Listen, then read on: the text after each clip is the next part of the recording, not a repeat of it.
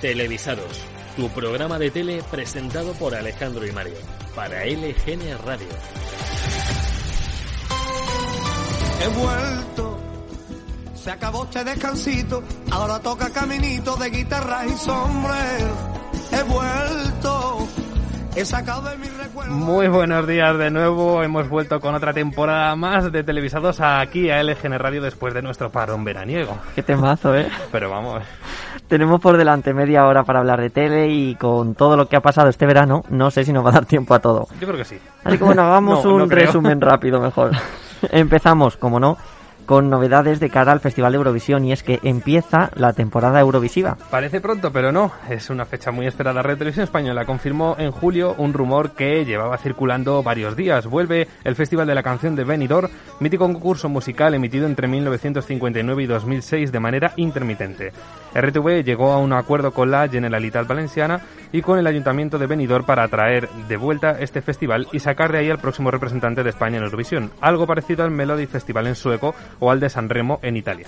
Y ya que hablamos de Italia, el país anfitrión de Eurovisión 2022, la pública italiana, la RAI, se está tomando con mucha calma eso de elegir sede para el festival. De una primera lista de decenas de ciudades quedan solo unas pocas candidatas. Con Roma ya fuera de la lista, las favoritas para coger el festival son Milán y Turín, que desde un primer momento se tenía como la ciudad ideal para el festival. Desde el pasado 1 de septiembre, cualquier canción que se comercialice puede ser elegida para representar a los países participantes. Volviendo a la delegación española, RTV nos sorprende una vez más con cambios en el personal. La periodista Eva Mora será la nueva jefa de la delegación, relevando a Ana María Bordas. Sorprendidos estamos todos con lo que está con lo que está volcando RTV en Eurovisión últimamente, las cosas como son. Pues sí.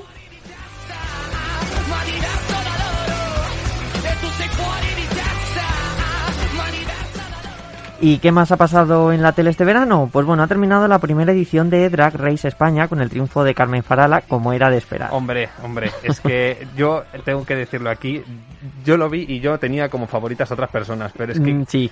con Sí. ese programón final, esa gala final, A no en podía ser otra. La otra. A otra.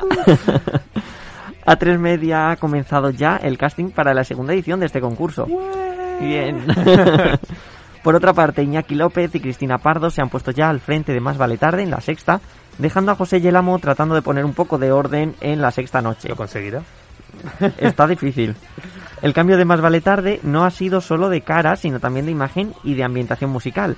Y la competencia 4 al día trae a dos nuevos colaboradores a su mesa, Toñi Moreno y Fran Blanco, que se incorporan a los debates de actualidad social de esta cadena de Mediaset, que por Hablando cierto, en la sexta noche Sí. eh, ya se ha anunciado que no van a estar ni, ni Inda ni Maruenda, entonces lo va a tener más fácil Yelamo. ¿Qué me estás contando eso? Cuando... Uy, me estoy enterando en directo de cosas que esto... Ojo, cuidado, ¿eh? Que por cierto, ahora que has dicho Mediaset, eh, por otra parte Telecinco ha comenzado septiembre con un estreno mundial de una película nunca antes vista en ¿Cuál? televisión. Pretty Woman. Nunca ¿Te antes vista. No, al menos en septiembre de 2021 nunca se había emitido por primera vez.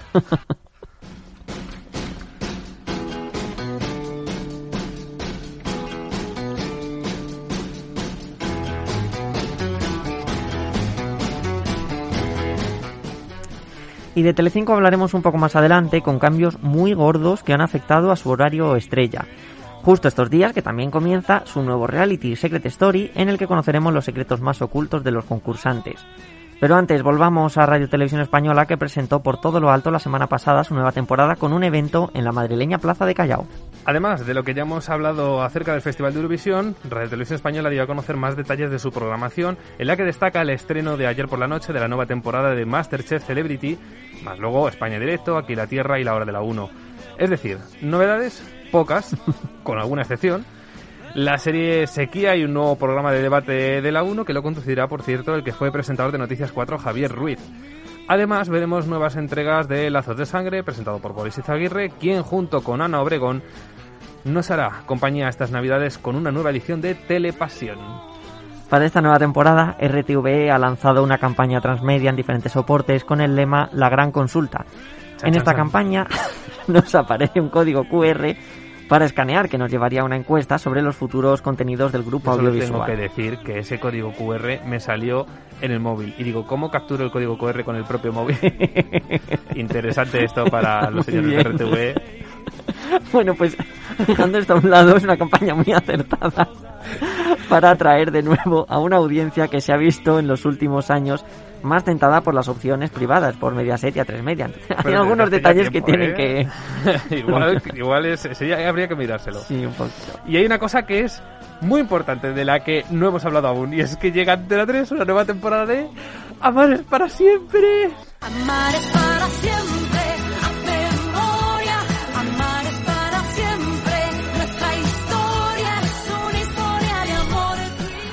Bueno, ahora la, sí. La, la, la, la, la. ya le hemos perdido. hemos puesto esta canción, así que sí, hemos vuelto. Es que esto era lo que más echaba de menos en todo el verano. Las cosas hay que decirlas. Pues hablando de eso, las cadenas de televisión sí que van a echar de menos una cosa.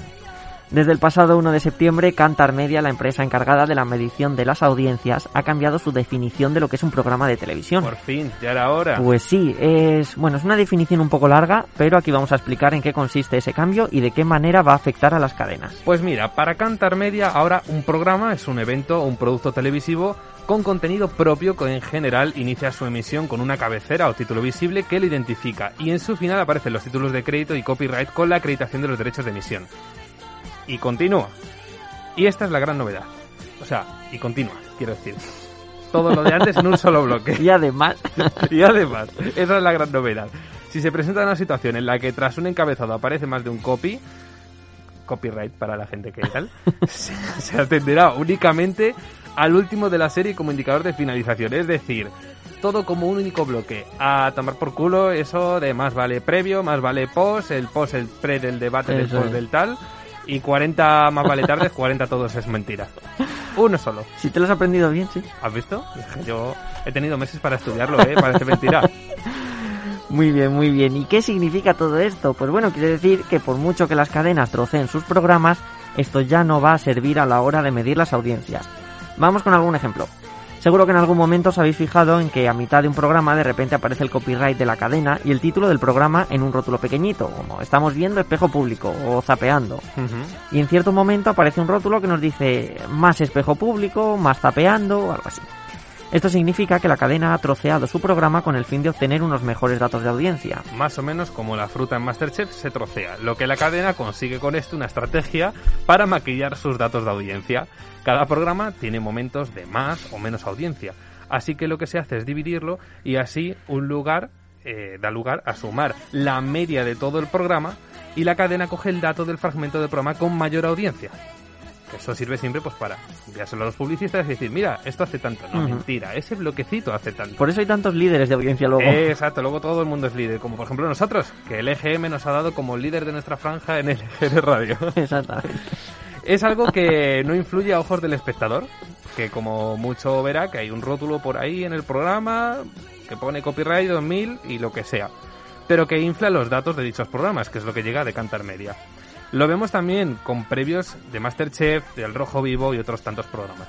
No hay cadena de televisión que no haya recurrido a este truco, que hasta en informativos se da, como en Antena Sí. 3 Noticias. Un truco que se acaba con la nueva definición de lo que ha hecho Cantar Media de este programa, que creo que es debido a la ley audiovisual, ¿no? Nueva. Eh, me suena que sí. Hmm. A partir de este mes de septiembre da igual en cuántas partes troceen un programa. El dato de audiencia será la media desde que empieza hasta que acaba a ojos del espectador. La razón por la que a las cadenas les interesa haber inflado sus datos de audiencia pues es muy sencilla, es que la audiencia lo es todo. Marca las pautas de programación y de ella depende que un programa continúe o no. Y dependiendo de esa audiencia, pues los anunciantes decidirán dónde invertir más dinero. Eso es, esto no afectará, por cierto, a ciertos formatos que sí deben trocearse debido a la calificación por edades. Dos ejemplos. El, en principio seguiremos viendo un Sálvame Limón y un Sálvame Naranja o dos partes del magazine de 4, 4 al día, ya que en ambos casos, y por poner solo dos ejemplos, la calificación por edades no es igual al comienzo que al final del programa. Ejemplo, en Sálvame Limón se puede hablar de salvajadas, mientras que Sálvame Naranja, al ser horario infantil, que yo no lo entiendo, Y salvajadas no hay. si metes a un niño en la tele, le pones a ver clan o boing. Deja al sálvame que pueda seguir siendo el limón. que si no es muy descafeinado y te duermes. Y si esto ya es un cambio gordo, lo que viene ahora es toda una revolución en las parrillas de programación, o al menos las de Telecinco. Las parrillas, qué rico. Todavía no son horas, ¿eh? Ya, es verdad, es verdad. Y acabo de desayunar, de verdad, soy un gocho. Pues a partir de hoy, martes 14 de septiembre, la cadena de Mediaset adelanta su prime time, su horario estelar de máxima audiencia a las 8 de la tarde. Fíjate, ¿eh? ¿Qui- ¿Quién lo iba a decir? A las 8. Eso, como funcione, vamos a ver un cambio en los informativos como antaño, ¿eh? ya verás. En España, el inicio del prime time es uno de los más tardíos de toda Europa y yo diría de todo el mundo. Sí. Está en torno a las 11 menos cuarto de la noche, retrasándose casi cada año. Y esto le ha valido muchas eh, críticas en este momento a Televisión Española, por, por, por ejemplo, que empezaba alguna de sus series o programas estrella tan tarde, pues a partir de ahora Telecinco cambia esto por completo. ¿Qué significa esto? Pues que a las 8 de la tarde comenzarán las emisiones estrella de la cadena de Fuencarral. Por ejemplo, hoy martes se emite el nuevo reality que se ha estrenado en estos días. Se estrenó el jueves pasado, sí. Eso es, de, Pero en horario de normal. Telecinco. En horario Eso. normal. Normal, entre comillas. no este. Ese real- eh, reality Secret Story pues eh, se emitirá hoy a las 8 de la tarde. Eso sí, habrá un parón a las 9 de la noche para dar paso al informativo de Pedro Piqueras. Y tras esto, la programación continuará con normalidad. La audiencia ha decidido que debe abandonar la casa a la vuelta de informativos. Tan, tan, tan, tan, tan. Y eso va a ser la realidad a partir de Sí, ahora. básicamente. Esta decisión de Mediaset de adelantar el prime time supone que se deberá a que Antena 3 lleva un tiempo liderando esa franja de máxima audiencia después de quedarse con el exitoso programa de concursos Pasapalabra y aprovecharse el arrastre de este programa de Antena 3 Noticias y del Hormiguero, lo que hace que la cadena 3 Media empiece con mucha fuerza en ese horario estelar. No será de extrañar que en los próximos días pues haya muchos movimientos con los datos de audiencia entre la medida de Mediaset de adelantar su prime time y esa nueva definición de lo que es un programa para evitar trocearlo, que es de lo que hemos hablado antes. Efectivamente, vamos a ver ahí, porque ahí sí o sí habrá que trocearlo en dos, porque hay un programa de por medio. es. Estaremos muy atentos con todo lo que pueda pasar y más con todo lo que nos gusta este mundillo de audiencias. Y cambiamos de tema. Quizás recordéis este grito de guerra que oímos en uno de nuestros programas anteriores. ¡Que pase el maldito!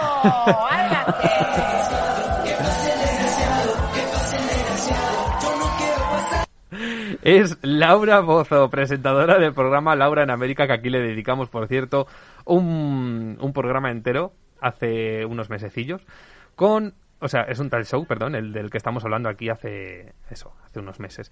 Para, por recordar, Laura en América o Laura de todos o Laura sin censura. Bueno, yo ya no sé si estos son también copies o son temporadas. Y una larga lista de nombres, uno por cada programa que se que le cancelaban.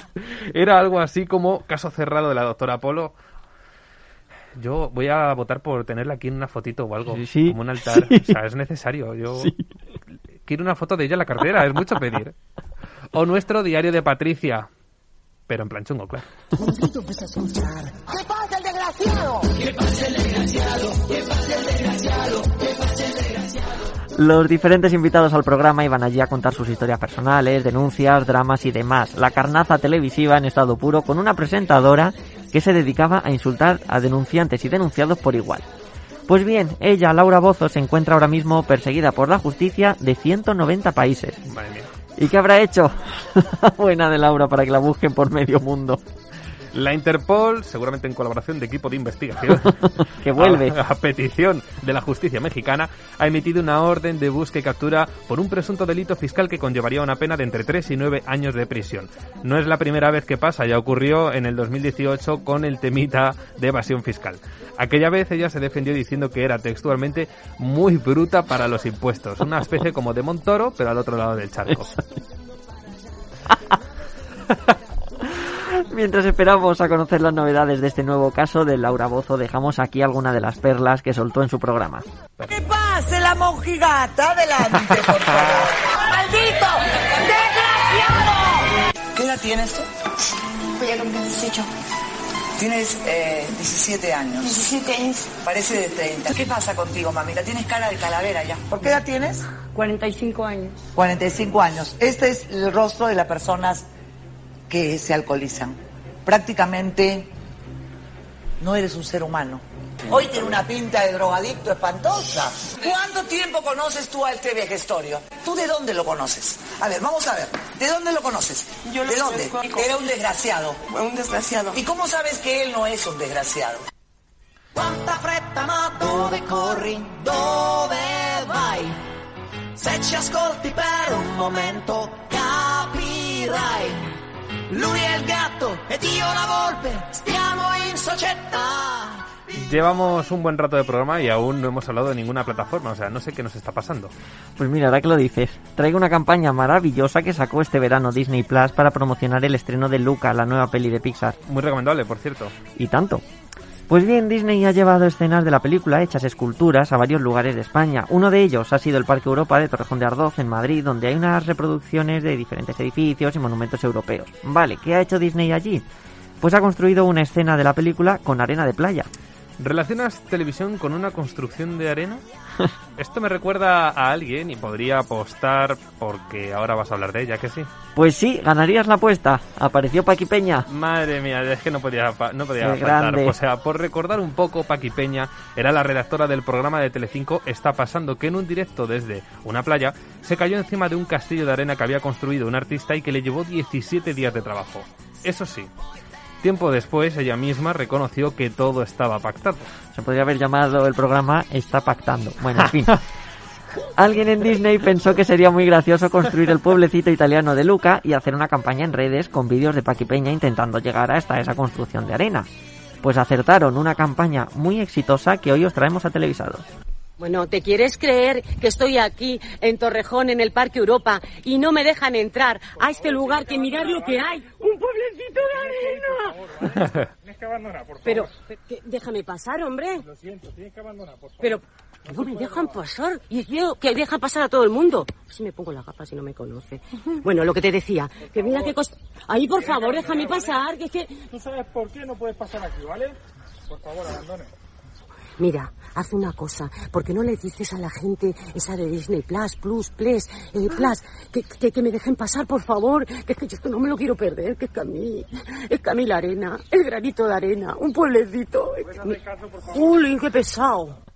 Maravilloso. Mía, o sea- Tú sabes por qué no puedes. O sea, con- tener una orden de alejamiento contra un castillo de arena se puede llevar más bajo. Literalmente, o sea, madre mía, pues por cierto, en todo momento me ha estado recordando esta chica Ida Nizar. No sé por qué. Es como voz, una sí, realidad sí. paralela contra ella. Y bueno, lo de Plus, Plus, Plus, a mí me recuerda a Berto Romero, tenía que decirlo. Bueno, Paqui eh, llega a este parque y un guardia de seguridad no le deja entrar porque ya conocemos la relación entre ella y los castillos de arena. No, no. En, la cuenta, en la cuenta de Twitter de Disney que Más. quiera llamar Disney más. Disney más a partir de Disney más más o menos preguntaba a sus seguidores si le dejaban pasar y sí pasó como vimos en el segundo vídeo Muchísimas gracias a todos, porque gracias a los fans de Disney Plus estoy aquí, que me han dejado entrar. Ante esta maravilla, atención, es el pueblo de Portorrosso de la Riviera Italiana, porque está inspirado en la película Luca de Pixar, una maravilla de película que ya podéis ver en Disney Plus. Yo no está, ¿no? El de seguridad. Sígueme. 108 toneladas de arena que se ha necesitado para hacer esta maravilla. ¿Y el escultor? ¿Cuánto tiempo ha necesitado? Seis días. Bueno, yo conozco a alguno que tardó 17. bueno, en fin, que toda esta arena no se va a desechar ni se va a tirar. Se va a llevar a parques y asociaciones infantiles para que disfruten de todo ello. Y la podrían dar un poquito a mí, yo no sé si me podré llevar un poquito de esta arena. Es que a mí me encanta la arena. Yo no sé qué tiene la arena que me fascina. Uy, al que me está llamando alguien por ahí arriba. Sí, hay alguien. Hay un señor. Eh, pero es que no llego. Y si tuviera algo donde subirme, qué idea. Si es que ahora que no hay nadie. Ya te dije que no cogieses la nevera. Que no. Que te he dicho que no. Que no. Vale, sí, me han echado, pero mirad lo que tengo. que sepas que me lleva a la ventanita del pueblo. Qué bueno. maravilloso Los programas de televisión, y cambiamos de nuevo de tema, intentan llevar a los mejores expertos o al menos a los de mayor credibilidad a la hora de analizar alguna noticia o algún tema de actualidad. Pero como decimos, intentan llevarlos. Eso no quiere decir que lo consigan. Por esta razón, hace unos días, Sálvame llevó a toda una eminencia en el tema de las relaciones amorosas en la iglesia para hablar del caso del obispo de Solsona. Qué mejor experto que el padre Apeles. Vamos a poner un poco de música para ambientar este tema.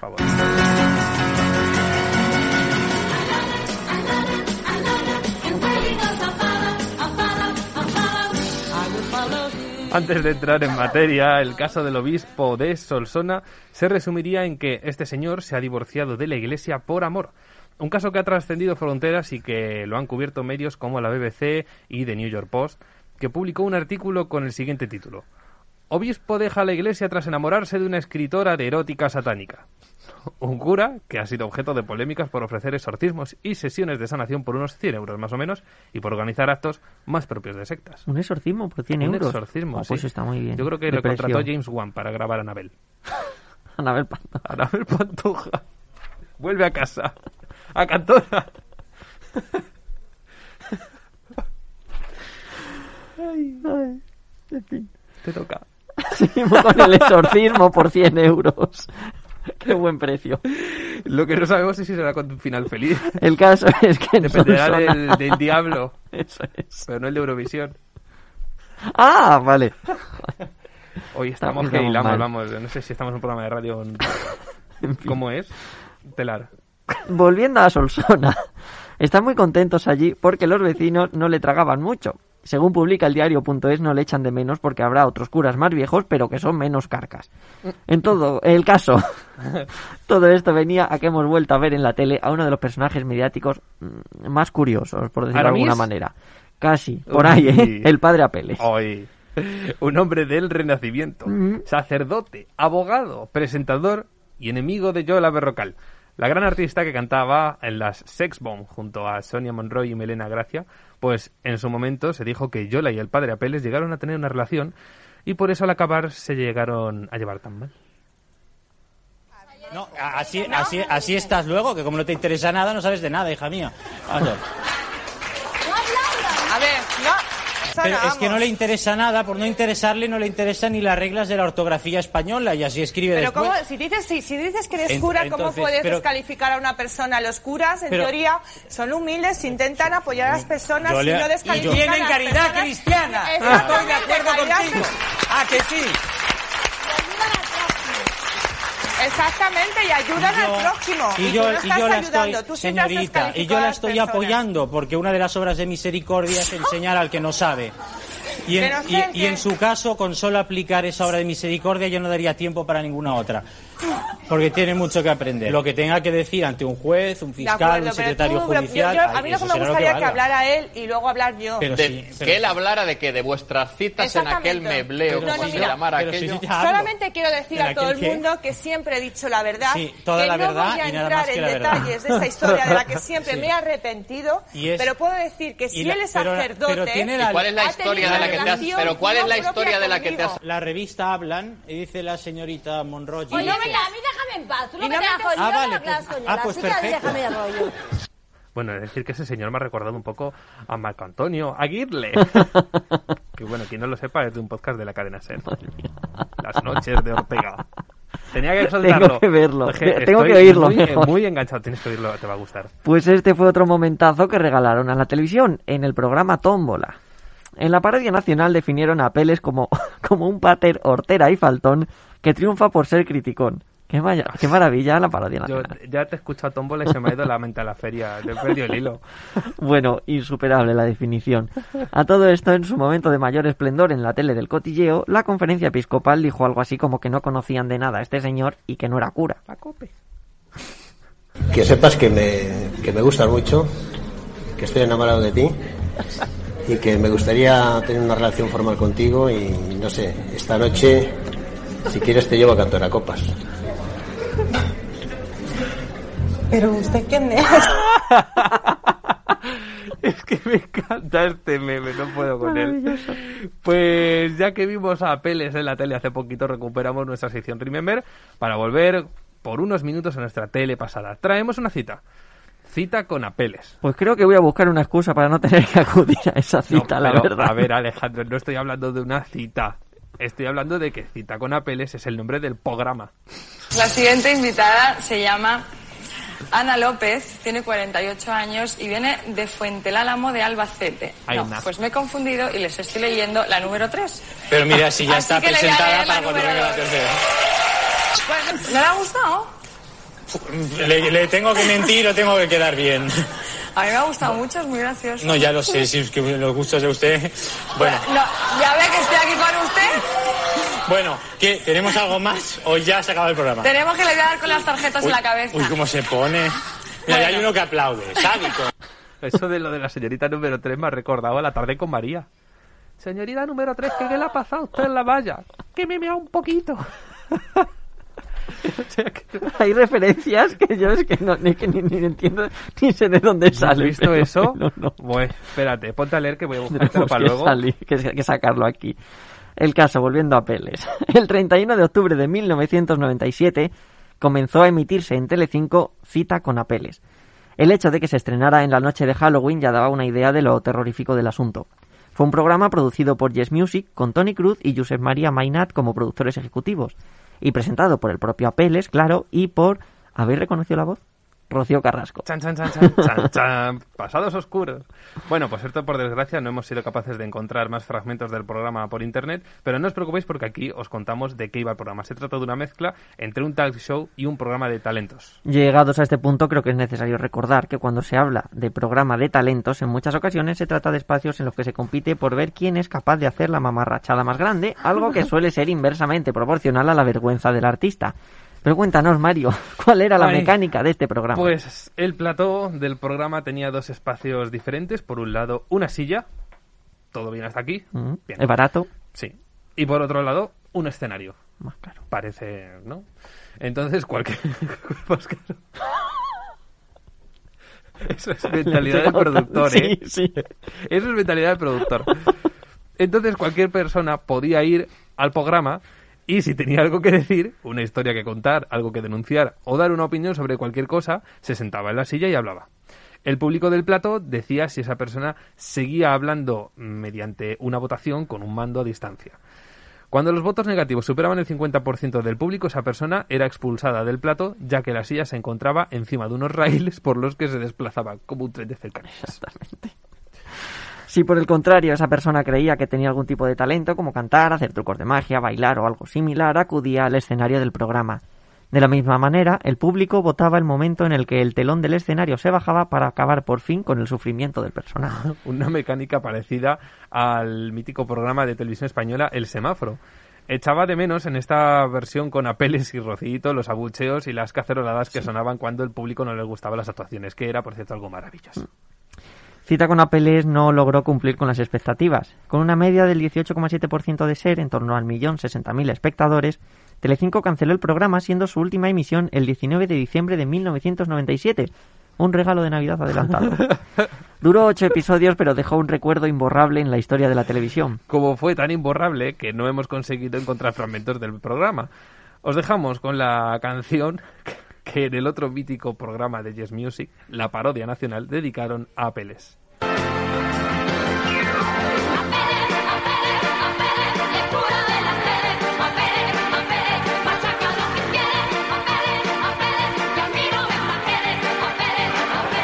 Traje clerical. Apuntamos a hablar de la parodia nacional en los próximos programas. Me parece tremendo que todavía no lo hayamos hecho hasta ahora. Estás escuchando Televisados con Alejandro y Mario. Y nos va quedando ya poco tiempo, pero no queríamos terminar este primer programa posveraniego sin abrir el melón del tema de Twitch. Pongámonos en contexto, la, la llegada de Leo Messi al PSG fue uno de los temas con más expectación que, que ha causado en el periodismo deportivo de los últimos años. Una vez se supo que el jugador se iba a París, Cosmos, la empresa audiovisual del también futbolista Piqué, compró los derechos de emisión de la Liga de Fútbol Francesa. ¿Estamos hablando de fútbol? ¿Tú y yo? Ya, ¿Expertos ya, en materia? Y que conste que tengo guardado un tema del chiringuito para el próximo programa. Bueno, eso me te lo paso porque es muy salvame este programa y me encanta. Bueno, con tanta expectación, Mediaset llegó a un acuerdo con Cosmos, pero no el de Cosmo y Wanda, para emitir ese primer partido de Messi en, un nuevo en su nuevo equipo y lo mismo hizo el streamer Ibai Llanos. No fue esta su primera transmisión de fútbol a través de la plataforma Twitch, ya que hizo lo mismo durante los partidos de la Copa de América. A esta expectación la de la llegada de Messi a Francia se unió la de la batalla por la retransmisión del partido. Las audiencias, pues Telecinco consiguió una media de más de 2.200.000 espectadores y un 18,6% de share, con más de 6.700.000 contactos. Por su parte, Ibai logró congregar a medio millón de personas en su minuto de oro. En total, por su directo en Twitch, llegaron a pasar más de 2 millones de personas, unos datos muy buenos para la plataforma. Y con todo esto eh, comenzó un debate en las redes sociales sobre si Twitch y plataformas similares habían llegado a acabar con la televisión tradicional. Pero es justo comparar a estos dos medios eh, o a sus audiencias. Creo que no y que no. O sea, ni va a acabar con la televisión ni es justo porque son dos plataformas muy distintas. Exactamente. Hay que tener en cuenta que Twitch va dirigido a un público muy concreto y la televisión quizás es un público más amplio. Hay mis abuelos van a ver un partido de fútbol por televisión, Exacto. no se van a crear una cuenta de Twitch. Por eso Sobre todo porque muchos ni tienen ordenadores o no tienen Claro. internet, ni tienen ni idea de cómo funciona y luego que da mucha pereza ponerlo. O sea, pereza porque tienes que que encender crearte un una dispo- cuenta. Tienes que, o tienes que encender, tienes que tener internet, tal, no sé qué. Sin embargo, la televisión es a golpe de clic. Mm. Que eso facilita mucho pues la forma de necesito ver algo en este momento, estoy desayunando, pum, lo pongo. Yo, por ejemplo, sí consumo plataformas, pero también consumo tele lineal. Yo desayunando veo siempre la tele. Porque para cinco cuidado con que desayunar con aluceros, que eso es drogadura. Sí, tengo que estar encendiendo un ordenador que no tengo en la cocina o una tablet para verlo en pequeño, tal, no sé qué, pues pongo la tele, termino antes y no tengo que estar empezando algo para luego dejarlo a medias que me fastidia muchísimo. Eso es. Que es verdad que a lo mejor las audiencias de esta temporada pues no han acompañado, porque por ejemplo traigo aquí ayer el estreno de Masterchef, un 20,1% Mm. y 1.900.000 espectadores. Podrá parecer que es mucho, pero es que ha bajado Se ve 4,2 mucho puntos del estreno anterior. Secret Story se ha estrenado con un 17,4, que parece mucho, pero es que 1.500.000. Y el de Antena 3 hace poco, ¿cómo era el programa? Eh, Veo cómo cantas.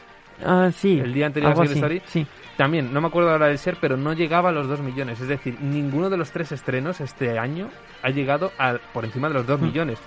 No es que sea preocupante, pero en otros estrenos en septiembre ya había unas audiencias más reguladas. Está muy fragmentada la audiencia, ya no solamente entre las cadenas, sino que hay gente que está viendo la televisión lineal, hay gente que está viendo plataformas Exacto. y hay gente que está siguiendo, pues como lo de Ibai Llanos, pues Y luego yo vaticino todavía más cosas. Es decir, con la pandemia, pues este verano la gente no se ha con, con- ¿cómo se dice? concentrado en julio y agosto las vacaciones. Se las ha Ujú. vivido mucho más, porque con Claro. tanto aforo todo estaba completo o, o no se podía. Entonces hay mucha gente que a día de hoy, en septiembre, sigue todavía de vacaciones. Sí, las audiencias de verano Claro, es decir, pues, hasta bueno, que todo el mundo que- vuelva a los sí. horarios, tal, no sé qué, la gente que ahora, después de pandemia, aprovecha más a salir un poco, tal, no sé qué, pues es normal que al principio cueste un poco arrancar las audiencias. Pero bueno, tampoco son datos excesivamente bajos, ni muchísimo menos. No, no, no, no. Y esto de que, porque bueno, sí había voces eh, que decían que, que iba a acabar estas, este tipo de Mm. plataformas con la televisión. A ver, mm, no acabó con la televisión las plataformas de, de series y películas como Netflix, Mm. eh, Disney, Prime Porque Video, son tal, mercados tal, un poco Claro, paralelos. Es, que es distinto. Van en, van sí en es verdad paralelo en todo que momento. son complementarios Exacto. y que la tele pues también llegará un momento en el que tendrá que entrar también en el juego este de Twitch. Sí. De hecho, Mediaset ya lo hizo eh, durante la Eurocopa con unas emisiones eh, a través de de mi tele Sí. y de y de Twitch. Con, con unos streamers que, que tenían contratados, no recuerdo ahora el nombre, Operación Eurocopa, Sí. algo así. Y es No que, recuerdo muy bien. ya te digo, ya no solamente eso, es que en, la, en las plataformas como por ejemplo Twitch o lo que sea, cada vez se ven más emisiones en directo.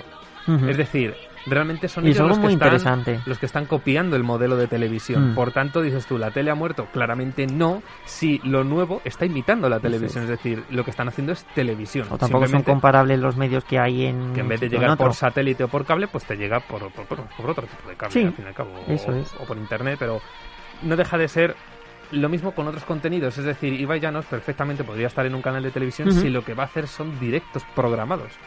Es decir, al fin y al cabo es lo mismo. Lo único que es cambia la ventana. Sí. Y a veces es la misma y todo. Así que nada, seguiremos con mucho interés todo este tema de, de Twitch y de bueno Sí, de plataformas sí. que vayan saliendo así, que, que sí es muy interesante. Es más, va diciendo que la semana que viene es probable que tengamos aquí tertulias sobre grafismo nuevo en televisión, que es que, claro, hay Ah. tantas novedades en la tele, hay tantas cosas Lo que es no una pena es que aquí no, podemos tiempo. enseñar esos, Ya, es esos malo, grafismos, pero bueno, pero eso bueno. Se, se podría hacer a lo mejor en paralelo en redes sociales. Sí. Pero bueno, en Se cualquier dejando caso, por ahí la idea. En cualquier caso, ya, ya avisamos. La semana que viene seguramente trataremos a lo mejor un poco por encima del tema de Más Vale Tarde. También, por cierto, este miércoles se estrena el objetivo en sección, o sea, en horario de, de prime time de diario. Ya no está los domingos. Y ¿Sabemos que van a poner en la sexta ahora los domingos? Sí, Es- La Roca. En Ah, sustitución nuevo de La de Pardo. Nuria Roca, estará sí. La Roca por la tarde. No sabemos todavía horario de emisión, pero por la tarde. Por la noche no sabemos. Qué alegría volver a verla en televisión, a Nuria Roca, muy buena. Mm, No lo sé. Yo, bueno, es que no puedo hablar. es pronto para hablar, no puedo decir nada. Sabes algo. Algo sé.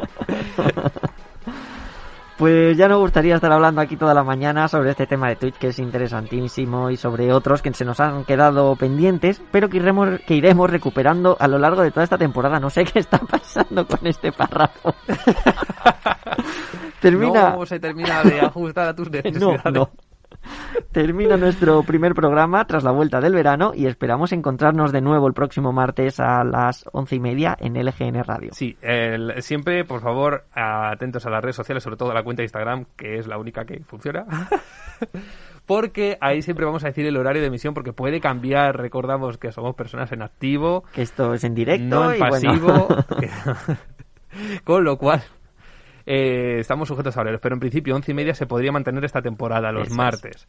Gracias por acompañarnos otra temporada más. Volvemos también a estar activos en nuestras redes sociales, sobre todo ya hemos dicho Instagram, donde nos pueden seguir en arroba radiotelevisados LGN. Es una cosa que os aconsejamos, seguirnos. Es un consejo que te he dado, ¿vale, bonito? Si te sienta bien, bien, y si no, pues nada. Y con esto y con Dakota Quiero terminamos. que la cota esté en este plató. es mucho pedir. Casi lo conseguimos con... Bueno, Isabel. Ah, sí. más conocido por todos cierto. como Qué maravilla. la gran vecina de Valencia. Pues ahora sí, terminamos, volvemos en unos días con más. Pasado una buena semana. Aquí os dejamos con este temazo, muy fuerte. Весняночка, весняночка, де ти зимувала? Йосадочка на клиночку, сорочечку пряла.